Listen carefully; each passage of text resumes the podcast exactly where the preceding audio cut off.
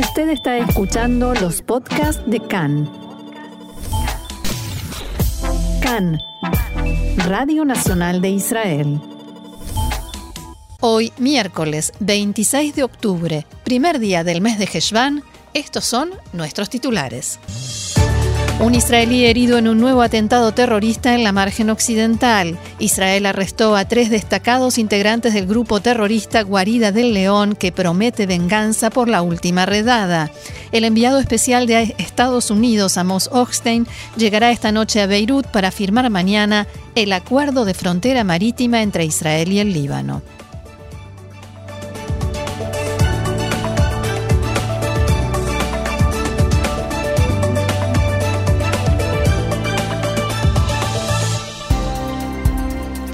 Vamos entonces al desarrollo de la información.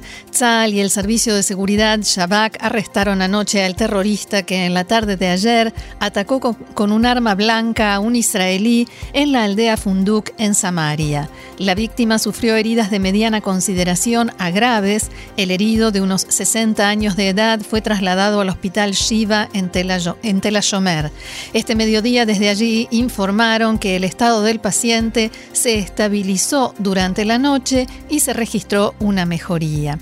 Por otra parte, anoche en la barrera de control de Calandia, al norte de Jerusalén, fue arrestado un adolescente palestino que llamó la atención de los guardias de seguridad en el lugar. Llevaba en la mano una bolsa de plástico en la que había un cuchillo y se sospecha que tenía intención de cometer un atentado. El sistema de defensa de Israel se encuentra en alerta ante la posibilidad de intentos de atentado provenientes de Nablus como venganza por el, operativo que llevaron a cabo fuerzas israelíes hace dos noches en Nablus, en el que destruyeron infraestructura para la fabricación de bombas y mataron a cinco terroristas del grupo autodenominado La Guarida de los Leones, entre ellos un líder de alto rango. Khan pudo saber que las fuerzas recibieron autorización de las autoridades del nivel político para matar al líder de esa organización, Wadia El Hawa, y no limitarse a intentar arrestarlo. En la redada participaron también francotiradores de la unidad de élite Sayeret Matkal. El ministro de Defensa Benny Gantz dijo en diálogo con Khan que hay que terminar con la pandilla llamada Guarida de los, los Leones y liquidarla. Continuaremos persiguiéndolos. Todos llegarán a la cárcel o a la tumba. Palabras del ministro Gantz. Miles de personas participaron ayer en el funeral de los terroristas muertos en el operativo, entre ellos varios de los integrantes del grupo La Guarida de los Leones. Durante el funeral hubo incesantes disparos de armas de fuego, consignas y cantos, cánticos de venganza contra Israel. Esta madrugada las fuerzas de seguridad arrestaron a tres integrantes de esa organización que tenían pedido de captura, entre ellos Muhammad Nabulsi, hermano del terrorista Ibrahim Nabulsi, que fue abatido por las fuerzas israelíes hace un mes y medio. Muhammad Nabulsi fue detenido bajo sospecha de tenencia ilegal de armas y fabricación de bombas. Otro de los terroristas arrestados esta madrugada estuvo involucrado en un atentado con disparos contra un automóvil en Jaguara hace más de un mes. En ese incidente no hubo víctimas, aunque sí daños materiales. En cuanto al tercer detenido, se halló en su poder armamento y piezas de armas caseras. En otro incidente, en la aldea Bidu, al noroeste de Jerusalén, palestinos arrojaron piedras contra soldados israelíes que respondieron utilizando medios de dispersión de manifestaciones. No hubo heridos entre los efectivos israelíes. En total, las fuerzas de seguridad arrestaron esta madrugada a 18 palestinos con pedido de captura. Por otra parte, se pudo saber que durante las redadas realizadas anoche en la aldea Java fueron retenidos dos oficiales del aparato de seguridad de la autoridad palestina. Fuentes oficiales palestinas dijeron a Khan que fueron interrogados en el lugar y no fueron arrestados, pero uno de ellos, Isam al-Une, recibió una orden de presentarse para ser interrogado. El comandante en jefe de Tzal, Aviv Kojavi, dijo anoche que en los últimos siete meses fueron arrestados en Judea y Samaria 1.500 terroristas, decenas resultaron muertos y se impidieron cientos de atentados. Abro comillas, también en pleno casco antiguo de, Nablus hemos demostrado que no hay escondite para el terrorismo y el fin de todo terrorista es la cárcel o la muerte, dijo Kojavi en un acto oficial del ejército. El jefe de Estado Mayor también repudió el comportamiento de un efectivo de Tzal que golpeó a un palestino en Samaria. Ese tipo de conducta es una mancha para todo el ejército y la rechazamos de plano, dijo. Erradicaremos estos fenómenos por completo, palabras del comandante en jefe de Tzal, Aviv Kojavi. Cambiamos de tema. El presidente de Israel, Itzhak Herzog, se encuentra de visita oficial en Estados Unidos, como habíamos anunciado. Anoche el presidente Herzog se reunió con el secretario de Estado norteamericano, Anthony Blinken, quien expresó preocupación por la violencia en la margen occidental y llamó a todas las partes involucradas a evitar una escalada. Antes de comenzar la reunión, Blinken dijo que hablaría con el presidente sobre la lucha conjunta contra los peligros que provienen de Irán y destacó los graves daños que los drones iraníes están produciendo en Ucrania. Por su parte, Herzog dijo que, durante su estadía en Washington, dará a conocer detalles sobre el uso de armamento iraní contra civiles en Ucrania. La oficina del presidente difundió un comunicado en el que sostuvo que el sistema de seguridad israelí logró demostrar que los fragmentos de drones que cayeron en territorio de Ucrania son idénticos a los que se desarrollan en Irán. Herzog se reunió también con la presidenta de la Cámara de Representantes de Estados Unidos, la demócrata Nancy Pelosi. En este contexto, el presidente dijo que el apoyo a Israel nunca fue una cuestión partidaria, o sea, de los, de los demócratas o de los republicanos, sino que siempre hubo consenso en este sentido. El presidente fue invitado a dirigir la palabra ante las dos cámaras en ocasión de los 75 años del establecimiento del Estado de Israel. Esta noche Herzog se reunirá con el presidente norteamericano Joe Biden y con el asesor de seguridad nacional Jake Sullivan. Las autoridades en Israel estiman que las conversaciones entre Irán y las potencias occidentales para volver al acuerdo nuclear se reanudarán después de las elecciones de medio término en Estados Unidos en noviembre. El tema de las negociaciones con Teherán se tratará en la reunión entre Herzog y Biden, por supuesto, entre otros asuntos. Hablamos ahora de la firma del acuerdo de demarcación de la frontera marítima entre Israel y el Líbano que está prevista para mañana.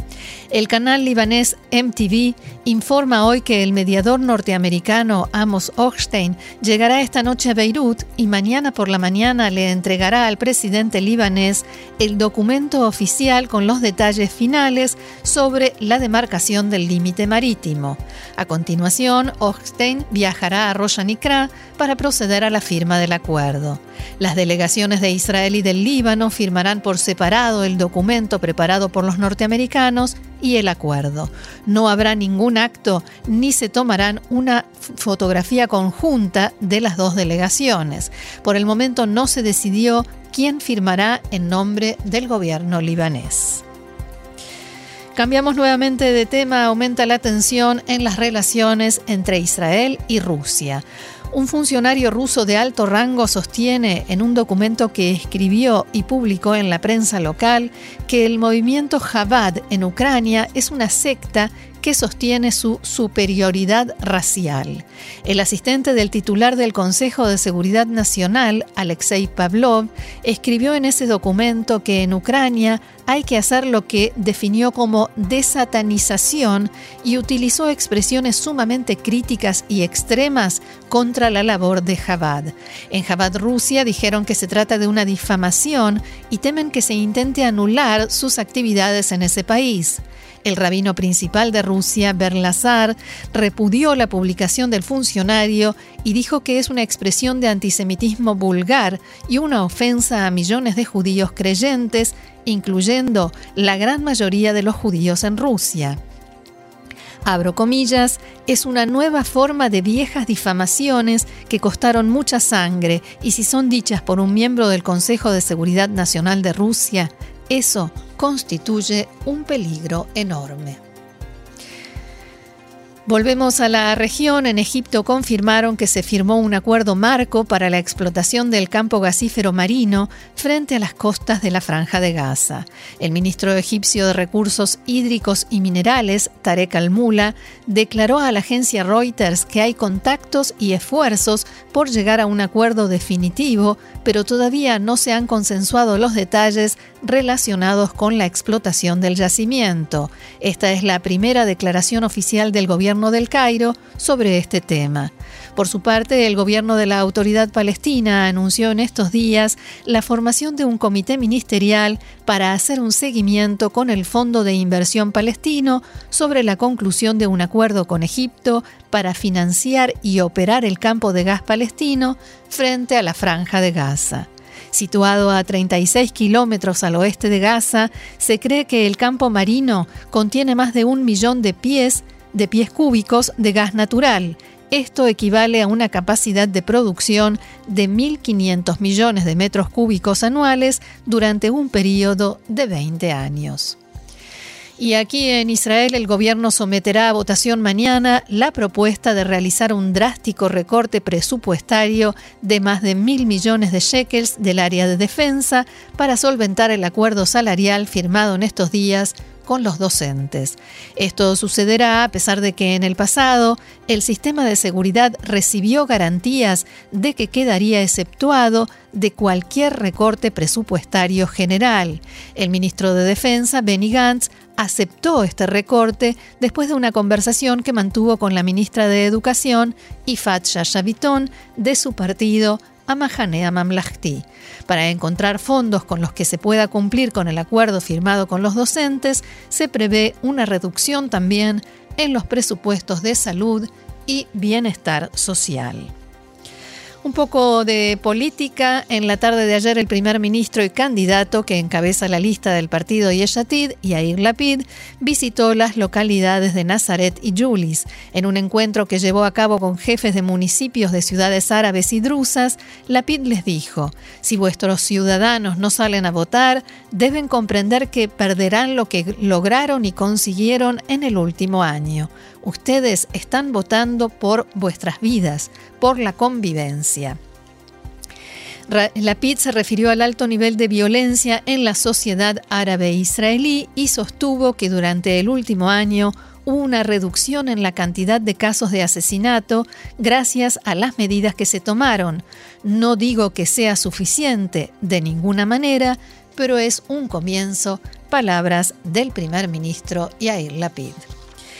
Y la ministra del Interior y titular del partido Abaita Yehudía, Yelet Shaked, convocó anoche una conferencia de prensa para aclarar que no tiene intención de retirarse de la carrera electoral, a pesar de que todas las encuestas de intención de voto indican que su partido no pasará el umbral electoral. Shaked dijo que hizo la convocatoria para frenar la fábrica de rumores en sus palabras y agregó, estoy orgullosa de quién soy y de mi camino.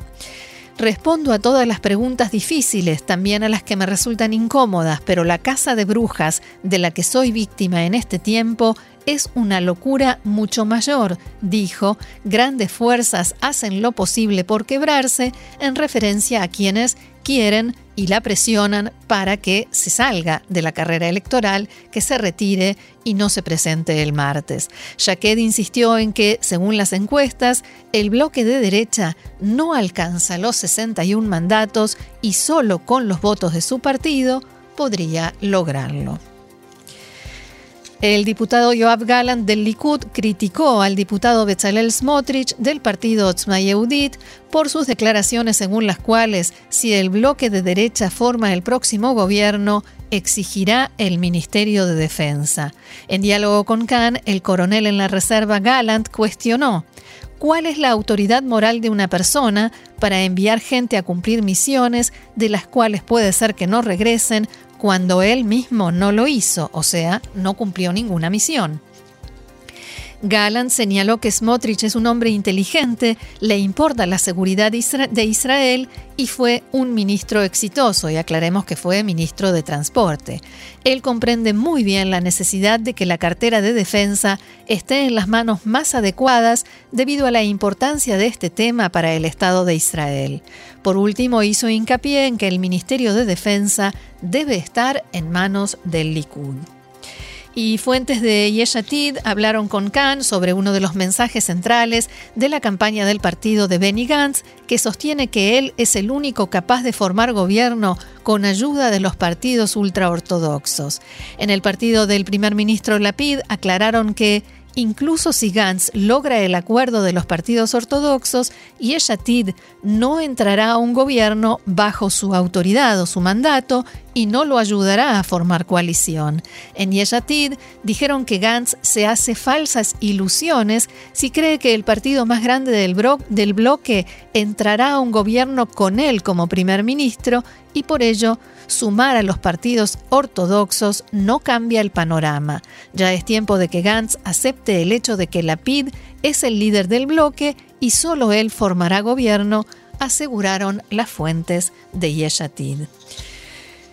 Una más de política, la titular de Meretz, Zeaba Galón, dijo hoy que está preocupada por la situación de su partido. Según Galón, el titular de Yeshatid, Yair Lapid, se equivoca cuando llama a votar por el partido más grande del bloque, porque si Meretz no pasa el umbral electoral, él estará al frente de la oposición y no del gobierno. Galón llamó a Lapid a explicarle al público que lo importante es la cantidad de mandatos que puede ganar el bloque y no cuál será el partido más grande. Abro comillas, los votantes de Meretz están dispuestos a abandonar el partido por consideraciones estratégicas para reforzar a Yeshatid y hay que explicarles que esto es un error, palabras desde Ava Galón.